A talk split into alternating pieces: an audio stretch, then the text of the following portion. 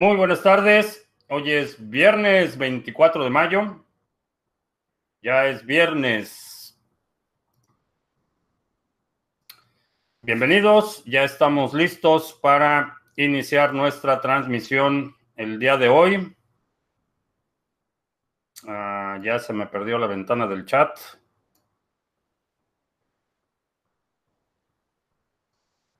Vamos a buscar la ventana del chat porque nos, ya había visto ahí algo de actividad. Un momentito, a ver. Levanten la mano que no los veo. Ya los veo.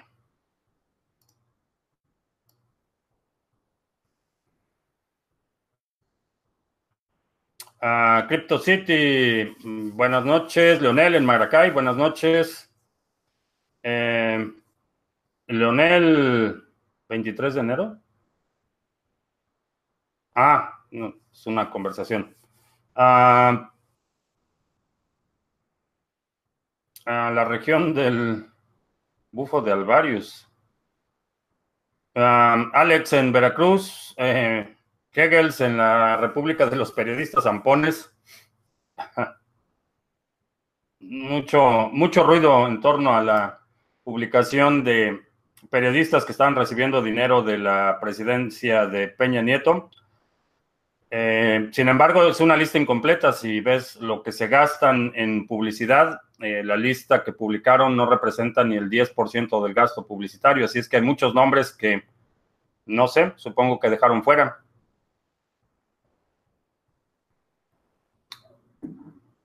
Pero el hecho de que la prensa en México eh, en buena parte había sido pagada y estaba coludida con los gobiernos en turno, no debe ser sorpresa para nadie.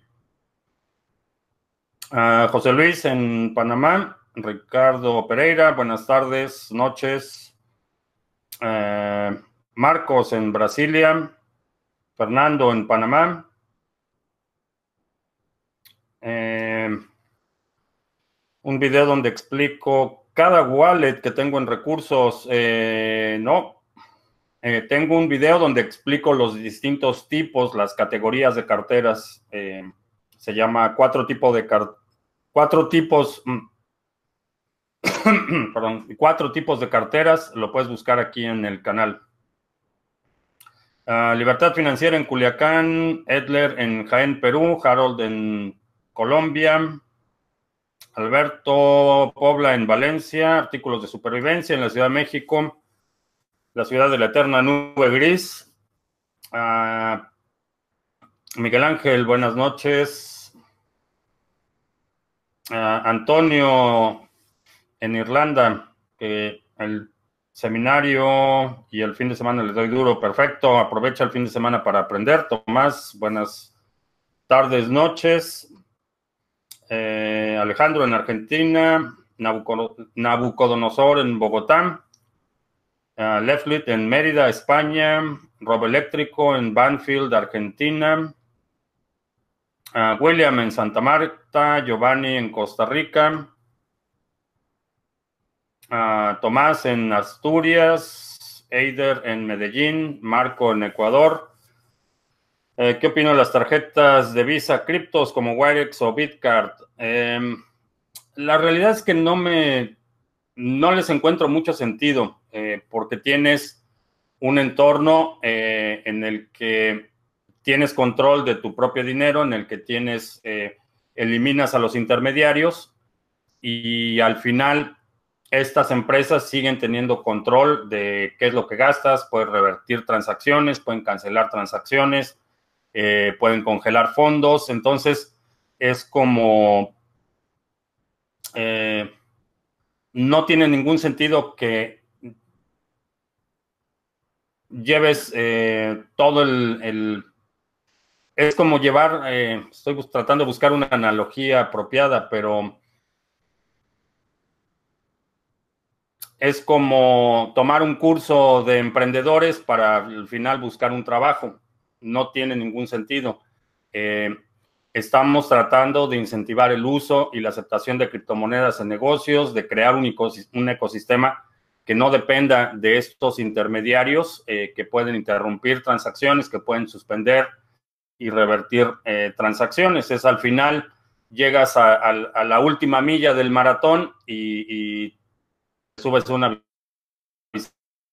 bicicleta. Creo que no les encuentro ningún sentido desde el punto de vista del ecosistema. Entiendo que invariablemente estamos haciendo, eh, tenemos que hacer concesiones, eh, tenemos que evaluar la parte de la privacidad, la parte de la seguridad y la parte de la conveniencia. Eh, para algunos gastos puede ser conveniente utilizar tarjetas Visa, Mastercard asociadas a cuentas en criptomonedas, pero asume que esas transacciones son transacciones bancarias. al final de cuentas no habría ninguna diferencia eh, si utilizas tu moneda local o utilizas criptos para hacer pagos. Eh, la tarjeta eh, es un intermediario, va a cobrar comisiones, tiene privilegios para cancelar cuentas, revertir transacciones, congelar fondos. quien está operando la tarjeta tiene acceso a toda tu información, entonces es parte del sistema financiero. Puede ser conveniente, sí, puede ser conveniente, pero en mi opinión no tiene, no tiene ningún sentido utilizarlas. Eh, Global Coin de Facebook, uh, ¿cómo lo veo?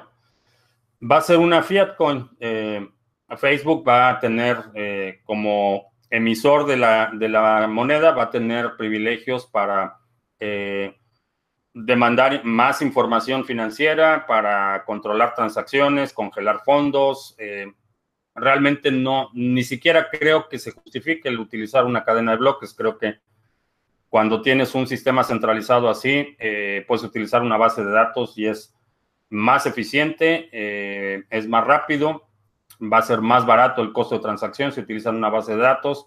No hay ninguna justificación real para utilizar eh, la cadena de bloques cuando tienes un intermediario que controla las transacciones. a propósito de ese tema, eh, y hoy me, confirmó el fundador de Zcash porque es un proyecto que definitivamente no me, no me da buena espina, no confío en lo absoluto. Eh, estaba celebrando el hecho de que Facebook lanzara eh, su moneda con todas las implicaciones desde el punto de vista ideológico que esto tiene, que se supone que un, el fundador de una moneda que promete eh, privacidad en las transacciones celebre que uno de los peores actores en términos de privacidad y mal manejo de información privada lance un instrumento de este tipo. Entonces es como que una raya más al tigre de definitivamente no confío en Zcash, no confío en sus fundadores y es uno de los instrumentos que eh, no hago trading con Zcash, no tengo Zcash, no pienso invertir en Zcash.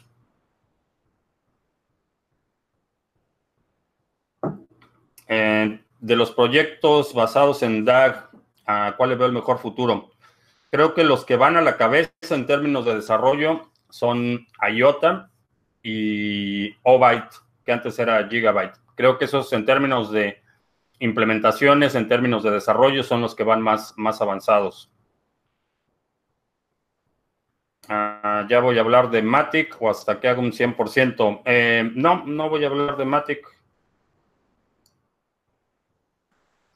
Eh, ¿Vas rebalanceando el portafolio a medida que compras escalonadamente o rebalanceas únicamente llegando a los máximos? Eh, tengo el plan, es únicamente voy a hacer un rebalanceo mayor eh, cuando empiece a llegar a los targets. Ahorita, en mi opinión, la oportunidad es acumular. Ahorita no es momento de hacer muchos movimientos. el único balanceo que se podría considerar un balanceo, es una posición que me estaba preocupando mucho porque entré a un precio muy alto y esa posición lo que he estado haciendo es promediar. Eh, ahora que está en un precio cercano a los mínimos, estoy haciendo compras para promediar el precio y obtener eh, un retorno un poco más rápido. Fuera de eso, eh, realmente no estoy haciendo movimientos, tengo un plan establecido, tengo mis objetivos en términos de retorno para cada activo y en cuanto llegue ese momento, voy a ejecutar ese plan y entonces haré un rebalanceo general del portafolio. En este momento eh, es, es eh, el momento de, armar un ejército es antes de la guerra, entonces ahorita es el momento de acumular, de prepararse y en cuanto lleguen los objetivos, en cuanto empiecen a llegar esos targets, eh, entonces ejecutar. ¿Qué micrófono uso? Utilizo un Blue, Blue Blue, Blue Eyes. Cable el cable. Eh, ese, el Blue Eyes.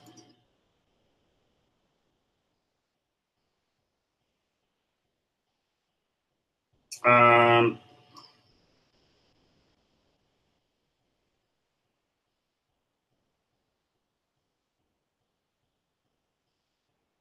en algunos años podría ser ilegal utilizar dinero en papel para comprar cualquier producto o servicio. Eh, sí, no es un escenario muy descabellado. De hecho, ya la mayoría de los países eh, prohíben transacciones en efectivo mayores a determinado monto. Eh, todas esas transacciones se tienen que reportar.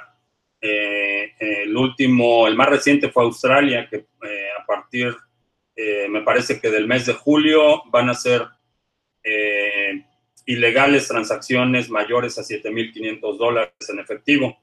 Entonces, eh, sí, eh, definitivamente vamos a ver un escenario en el que utilizar dinero en efectivo será ilegal. Ah, ya terminé la investigación de Cosmos, ¿sí? Un masternode, ¿y cuál es su finalidad? un masternode es un nodo que da eh, servicios a, la red. Generalmente, este es un modelo, el modelo Masternodes es un modelo que eh, lanzó o que inicialmente estuvo en la red de Dash y muchos otros proyectos copiaron esta idea de tener nodos especiales que dan un servicio adicional a la red.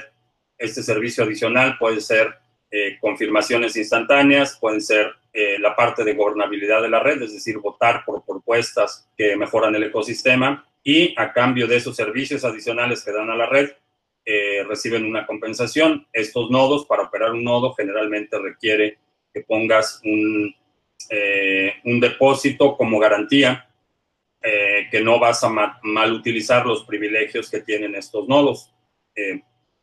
Es básicamente un, supernodo que tiene privilegios especiales y eh, para obtener esos privilegios deposita una cantidad eh, de la criptomoneda, depende, los rangos varían mucho, pero depositas una cantidad, esa cantidad está eh, bloqueada, no la puedes utilizar mientras estás operando ese masternode y a cambio de eso recibes una parte de las nuevas monedas que se van generando en cada nuevo bloque.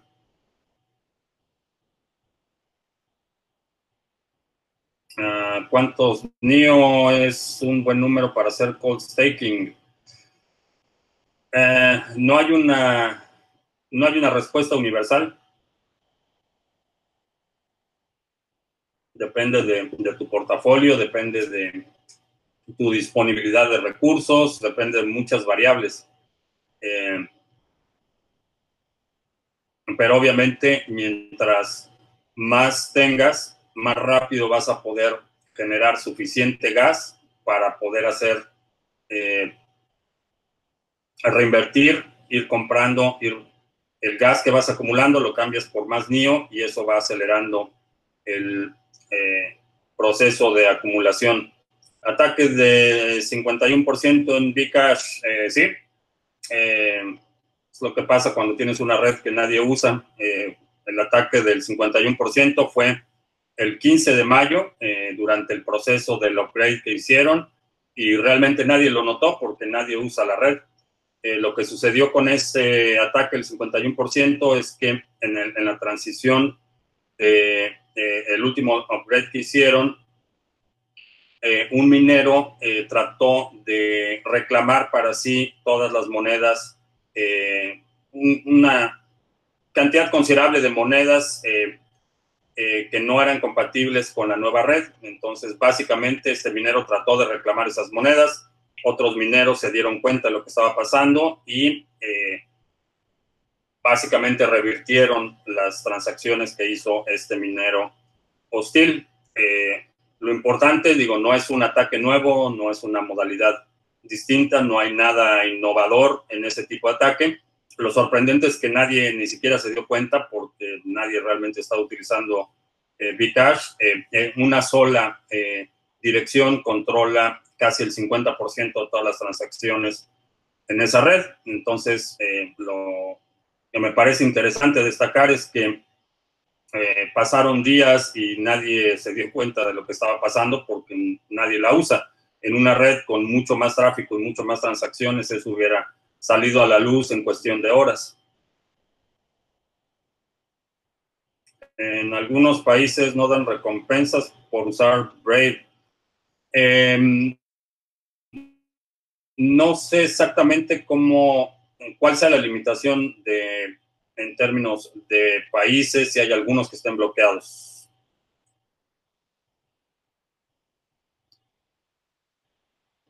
Um,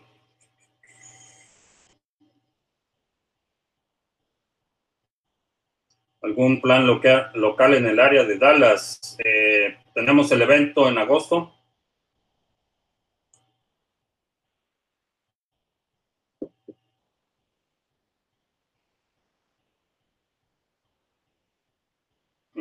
¿Qué deporte sigo? Eh, no, no, realmente no veo. Deportes eh, organizados, no, no lo sigo.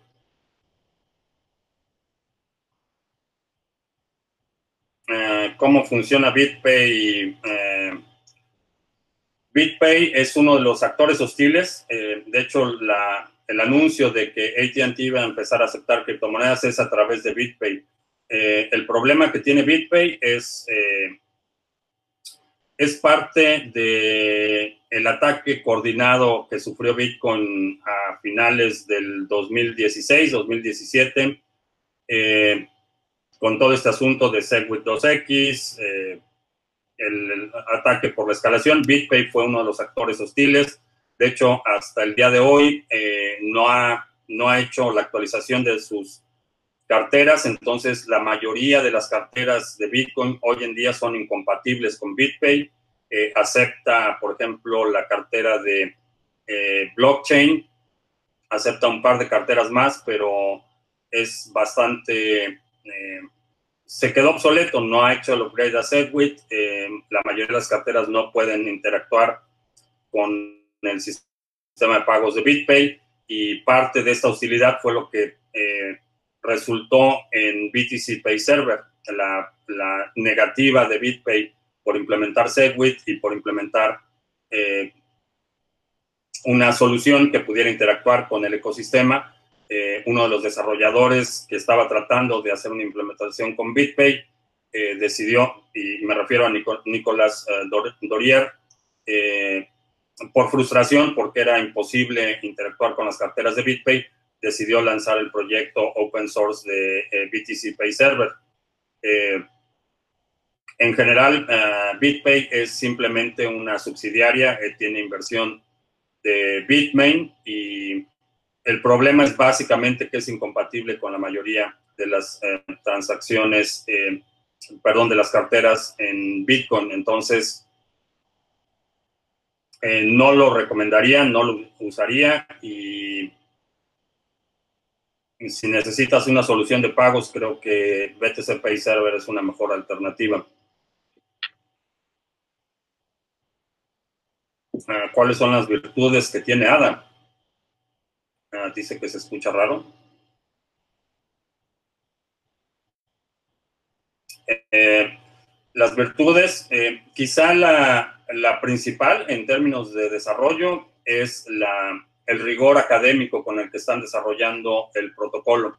Esa, en mi opinión, sería uno de los aspectos más destacables, eh, es importante en un ecosistema en el que vimos miles y miles y miles de proyectos que no tenían un fundamento eh, ni, matemático, ni monetario, ni económico, eh, copias de copias de copias de copias. Eh, creo que es importante que el rigor académico con el que están desarrollando la plataforma, esa sería eh, la principal ventaja, en mi opinión. Hay obviamente, desde el punto de vista de innovación, la forma en la que están desarrollando la, prueba de participación delegada, Proof of Stake, eh, la forma en la que están desarrollando eh, el layer que va a ejecutar los contratos inteligentes, etcétera. Hay, hay mucho desarrollo, mucho, mucha innovación en términos de el diseño de un protocolo desde cero. No es, ADA no es una, no es una copia de algo más, no es un fork de otro proyecto. Eh, desarrollaron el, el, protocolo desde cero y lo han hecho con un rigor académico eh, bastante estricto y eh, lo están haciendo con un lenguaje que en mi opinión es bastante robusto, es un lenguaje formalmente verificado, Haskell, y esto significa que a diferencia de, por ejemplo, Solidity, que es el lenguaje de programación que se utiliza en Ethereum, Haskell no te permite ejecutar contratos cuando tienes eh, variables eh, no inicializadas, por ejemplo. Entonces, antes de ejecutar el contrato, verifica eh, la sintaxis y verifica que todos los valores estén presentes uno de los grandes problemas que hemos visto con Ethereum es que Solidity no es un lenguaje formalmente verificado. Te permite ejecutar un contrato que, por ejemplo, llama a una librería que no existe. Entonces la ejecución del contrato se interrumpe, pero todo lo que sucedió antes de encontrar esa librería inexistente eh, queda validado en la red. Entonces el contrato se congela, eh, hay errores en las transacciones, envían fondos a, carteras que no existen. Ha habido una gran cantidad de problemas en ese sentido porque eh, Solidity te permite ejecutar contratos que tienen errores. Eh, un lenguaje formalmente verificado como Haskell eh, o como Roland, que es otro, otro proyecto que también se está desarrollando, no te permite la ejecución del contrato si tiene errores de este tipo, variables no inicializadas, librerías que no existen, eh, valores que, eh, por ejemplo, deben, deben permanecer en cierto rango o, cadenas de, eh, de, texto que deben de tener cierta longitud o que deben de contener ciertos caracteres. Toda esa validación la hace antes de ejecutar el contrato. Entonces, una vez que ejecutas el contrato, sabes que el margen de error va a ser mucho menor que si empiezas a ejecutar el contrato y a la, a la mitad del contrato te das cuenta que este valor eh, es de una longitud mayor o que este valor no existe o que a lo mejor no validó eh, la longitud de las direcciones y esto fue un problema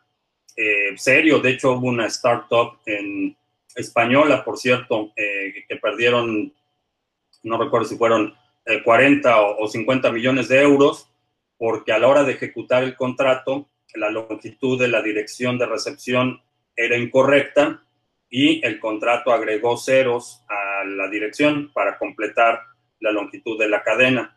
Eh, y obviamente todos los fondos que depositaron los inversionistas se fueron a carteras y, que nadie podía recuperar.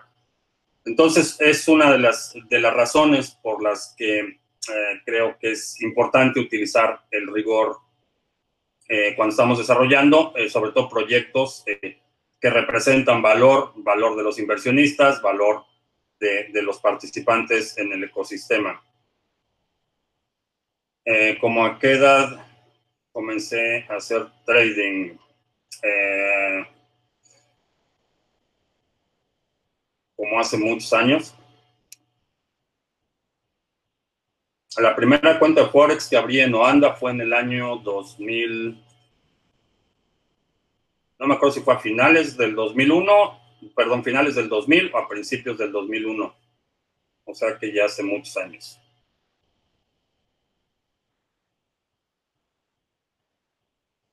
Judith, en Medina, Acapulco venden las playeras de Pizza Day. Es una tienda online en Facebook.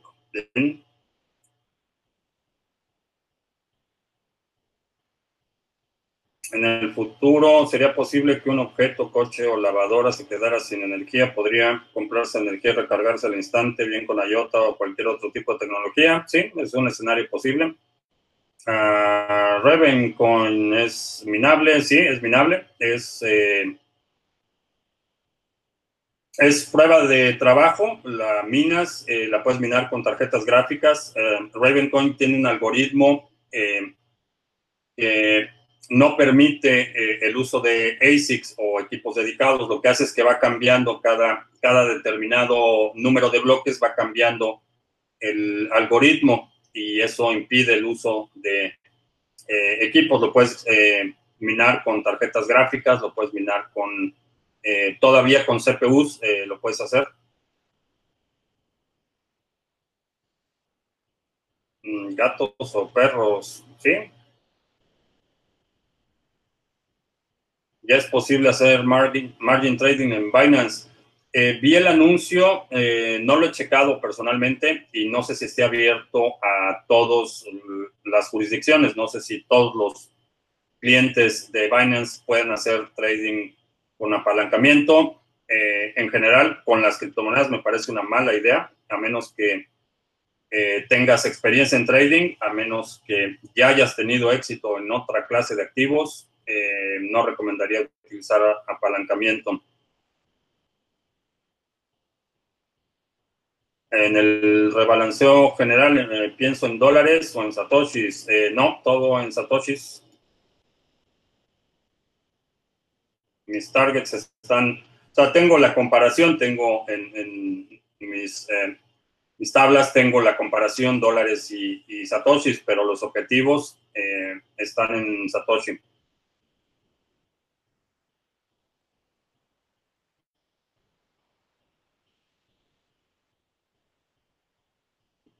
Ah, si puedes sacar beneficios de los master nodes, entonces alquilarlos podría ser un negocio. Eh, en teoría sí, digo, podrías, podrías alquilarlos, pero eh,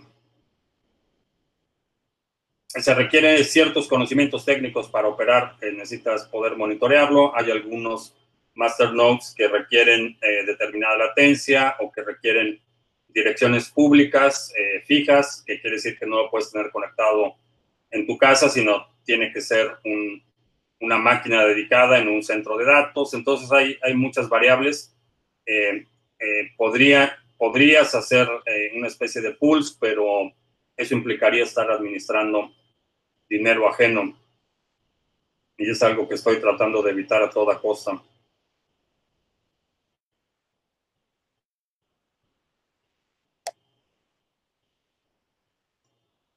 Ah, IOTA pasará la prueba y se convertirá en la moneda de las máquinas. Eh, posiblemente, posiblemente tiene ese potencial.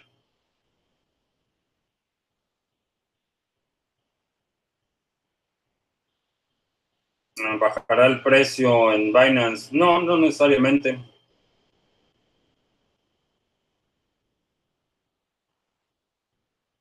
Si tributar las criptos o no.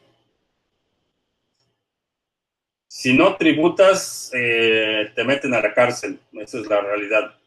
Eh, independientemente de filosóficamente cómo pienses de los impuestos, si crees que es, la tributación es justa, es injusta, si crees que es proporcional, que es desproporcionada, si crees que tus impuestos son mal utilizados o bien utilizados, o cualquiera que sea tu filosofía en términos de tributación, eh, la realidad es que si no pagas impuestos te meten a la cárcel y esto es verdad para la mayoría de las eh, jurisdicciones. Por otro lado, eh, solo se puede fiscalizar lo que se conoce. Y eso es todo lo que voy a decir de, ese tema. ¿Cómo va el huerto? ¿Va bien? las plantas no van tan bien. algo le está faltando a las plantas, pero las eh, tilapias van creciendo bastante rápido. Publiqué un video, una foto y un video hace un par de días en Instagram para que vieras el crecimiento.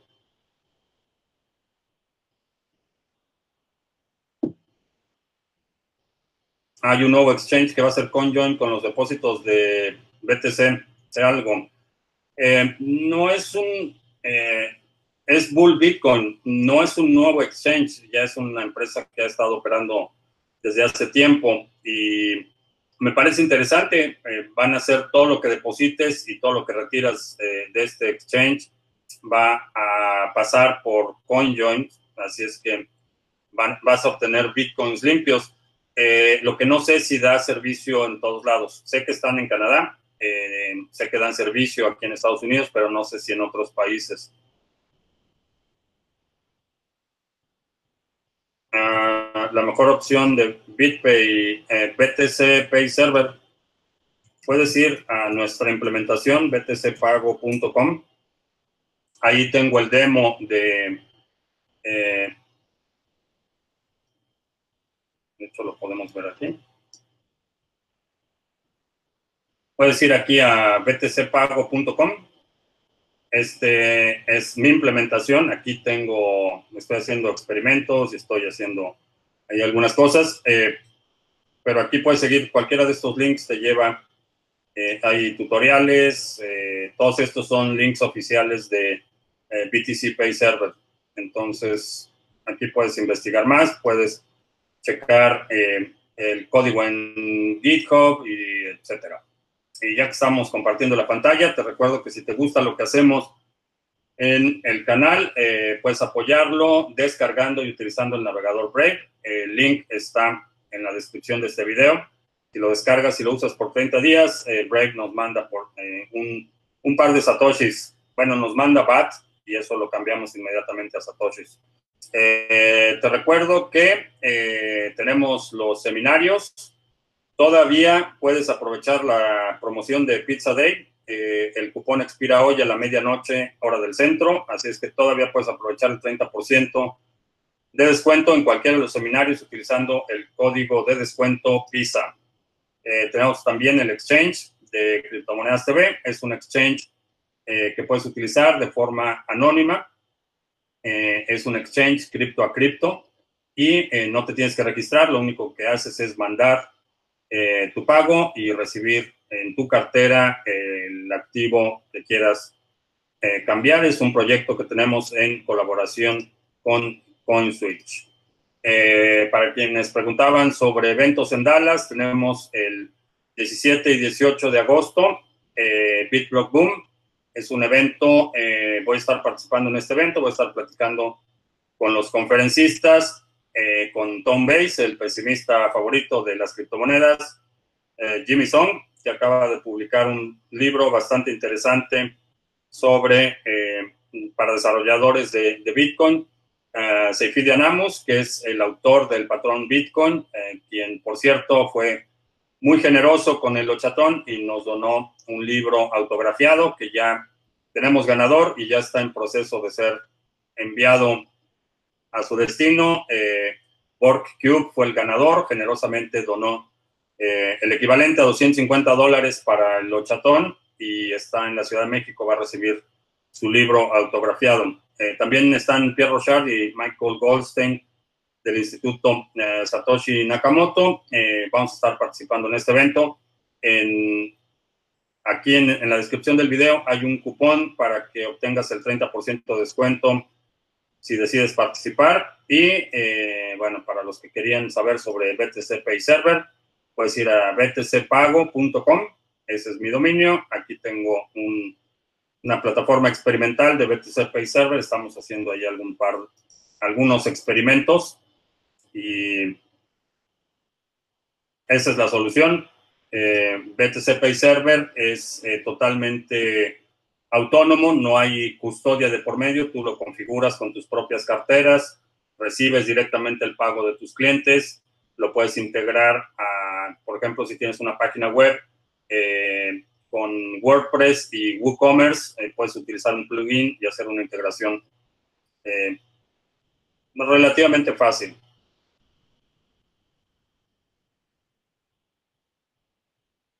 ¿Qué es margin? Es apalancamiento, leverage para trading.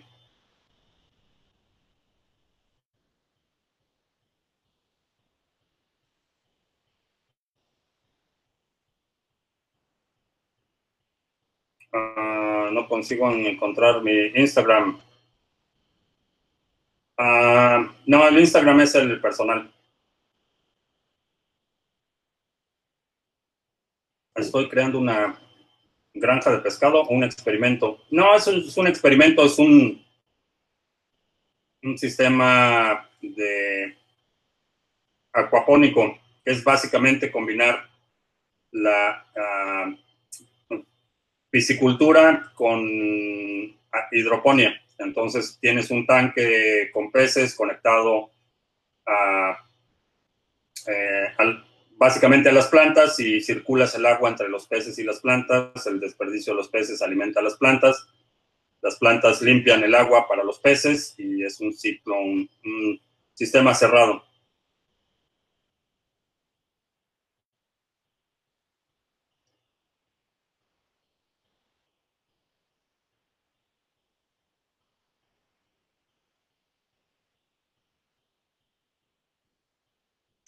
Uh, Fantoche insiste en conseguir el registro de derechos.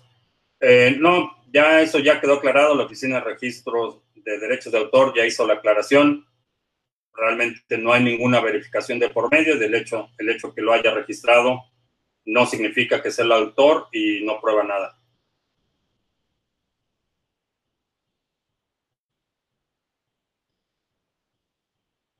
Si China llega a ser la primera potencia mundial, creo que Bitcoin subirá de precio. Eh, creo que va a subir de precio antes. Eh, no necesita China ser la primera potencia mundial. Creo que eh, la trayectoria en general de la economía mundial indica que el precio de Bitcoin va a subir. No depende únicamente de China. Hay muchos factores que impactan el precio. Uh, Dorian mandó 20 pesos para un capsito, gracias.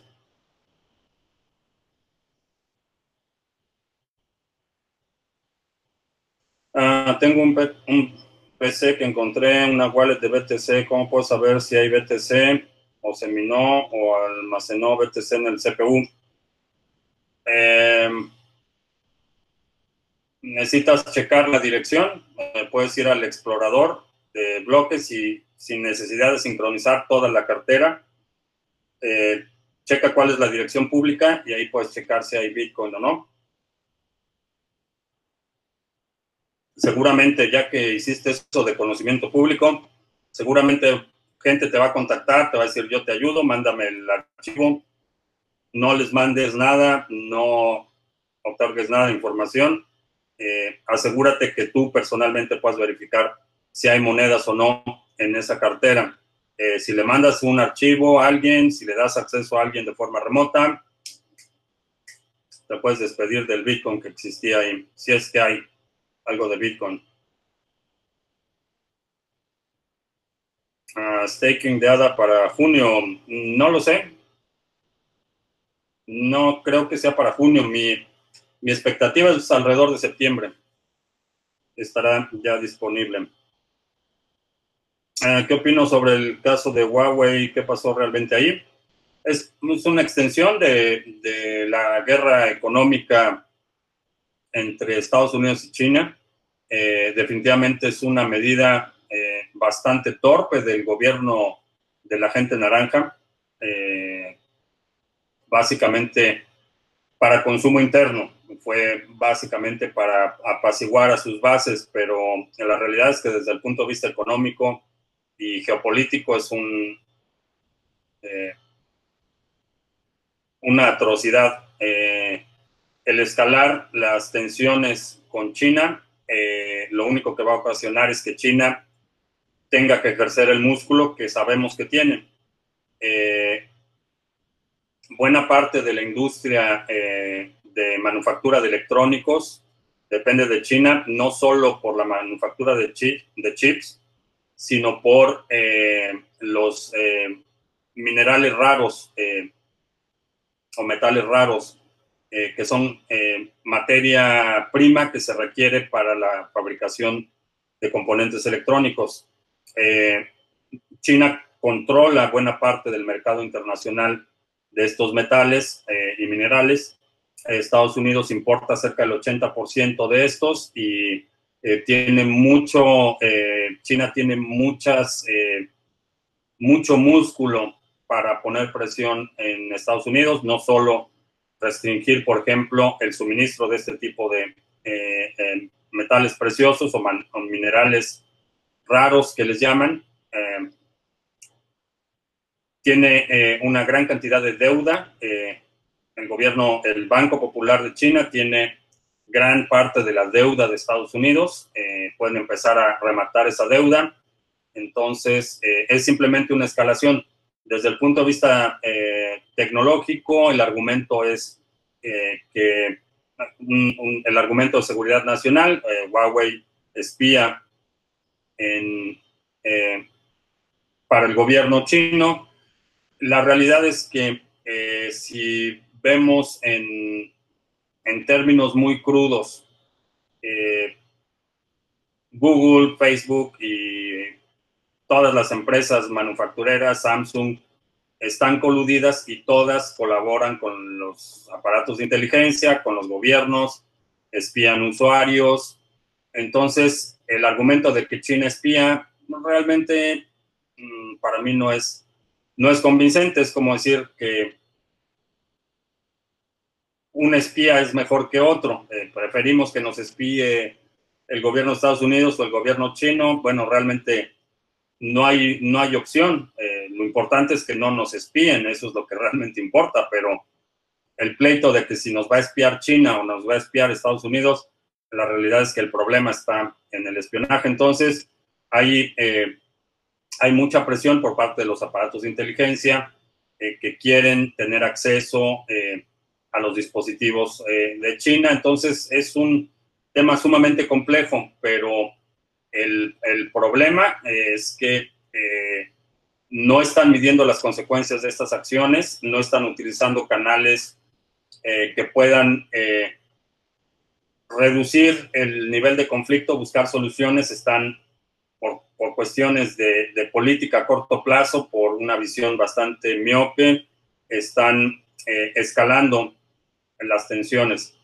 Ahora, los chinos, el gobierno chino, es un gobierno eh, que históricamente se ha caracterizado primero por no mostrar sus cartas y segundo por tener una visión a muy largo plazo. Y esa es la diferencia entre la política exterior actual de Estados Unidos y la política exterior de China.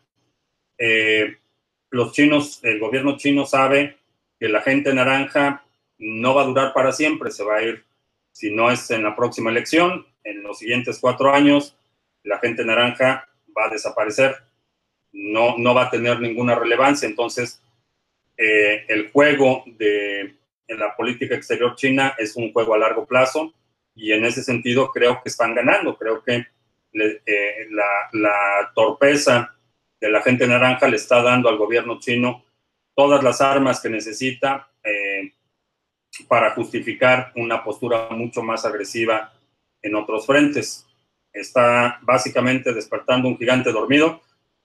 Eh, está atizando el avispero, efectivamente.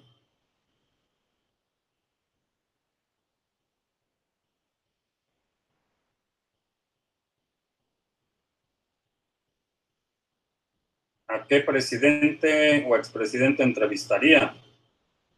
A cualquiera que me dé una entrevista, realmente sería interesante hablar con un expresidente, independientemente de que sea alguien por quien tengo mínimo respeto o no, por quien tenga coincidencias ideológicas o no. Digo, el hecho de platicar con un presidente o expresidente sería una plática interesante, sin duda.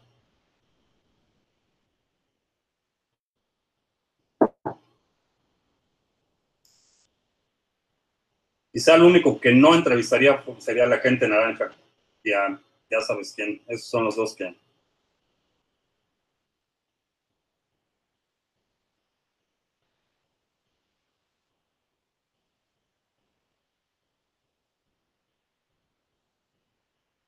El, neurotransmisor que baja durante la depresión eh, se llama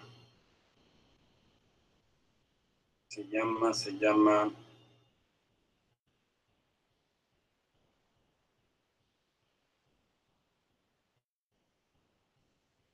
No estoy seguro. Creo que es la dopamina, pero no estoy seguro.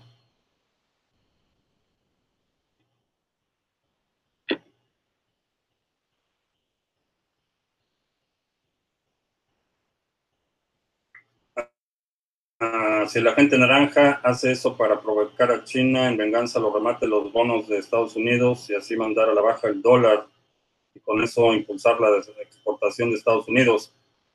Eh, sí y no. El problema es que quién le va a exportar a Estados Unidos. Eh, esa, es, la gran pregunta. Eh, en una situación en la que el mundo está polarizado, que consistentemente la gente naranja ha estado siendo hostil, eh, hostigando a, básicamente todos los aliados, todo el mundo occidental eh, ha estado buscando pleitos a diestra y siniestra. La realidad es que su postura para abrir nuevos mercados no es tan alta. De hecho, esa es la razón por la que ayer o antier anunció miles de millones de dólares de subsidios eh, para los agricultores porque no pueden tener nuevos mercados. Eh, ese tipo de, bienes y servicios no es algo que de la noche a la mañana puedas encontrar nuevos mercados y todo el excedente de, soya, por ejemplo, eh, exportarlo en vez de mandarlo a China, en dos semanas lo mandas a otro país. No funciona así. Estos, estas compras, la manufactura, eh, son procesos que llevan meses o años, eh, quienes los grandes eh, consumidores, por ejemplo, de soya, hacen sus compras por años, hacen las compras con mucha anticipación. Entonces, esta idea de que lo que están haciendo es tratando de, de el dólar para poder exportar más. La realidad es que no hay muchos mercados abiertos a las exportaciones eh, de Estados Unidos. Eh, entrevistaría a Maduro. No, porque se roban las cosas, Maduro.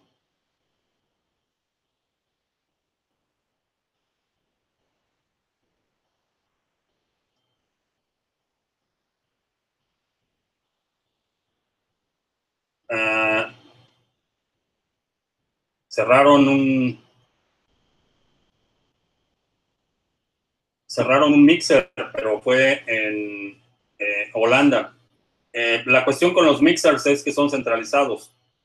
Y lo que haces con un mixer centralizado es que una persona o grupo recibe todas las monedas y después las mezcla y las distribuye. Eh, cuando son centralizados, obviamente son sujetos a ese tipo de acciones el protocolo de CoinJoin, eh, cuando lo haces a nivel de protocolo, no hay una entidad que concentra los fondos y por lo tanto eh, nadie puede eh, detenerlo o, congelar los fondos. esa es la diferencia y por eso los servicios centralizados que son mixers o mezcladores de monedas en general no funcionan o funcionan a una pequeña escala no pueden eh, funcionar a gran escala, porque vemos instancias, en este caso fue el gobierno eh, de Holanda y la Interpol, Europol, quienes eh, no solo confiscaron el dominio, sino congelaron los fondos.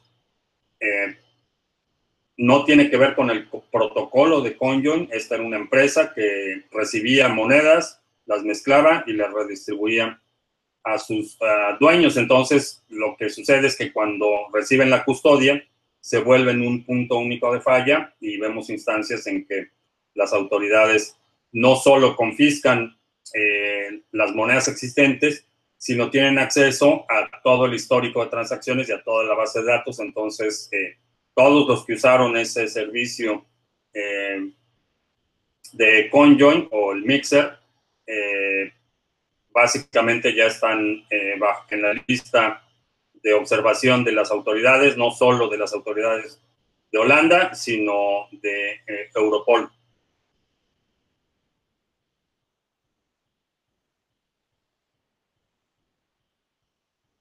¿Quiénes son la gente naranja? No, el agente naranja en la Casa Blanca.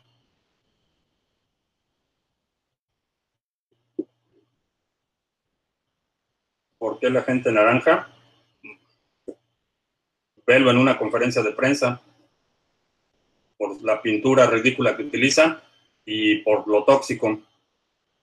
Bien, eh, ¿qué pasó con las camisas azules?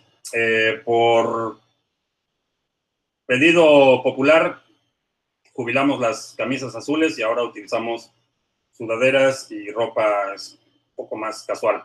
Eh, bien, por mi parte es todo. Te agradezco mucho que me hayas acompañado. Te recuerdo que estamos transmitiendo lunes, miércoles y viernes a las 7 de la noche hora del centro, martes y jueves a las 2 de la tarde. Si no te has suscrito al canal, suscríbete para que recibas notificaciones cuando estemos en vivo. Eh, también te recuerdo que estamos eh, en Minds. Nos puedes seguir en Minds también. Esto estamos ya haciendo la transición de Facebook. Vamos a, suspender la página en Facebook en las próximas semanas, pero queremos dar un poco de tiempo para que la gente nos empiece a seguir en otras redes sociales. Estamos activos en Twitter, ahora en Minds. Así es que eh, por mi parte es todo. Gracias. Ya hasta la próxima.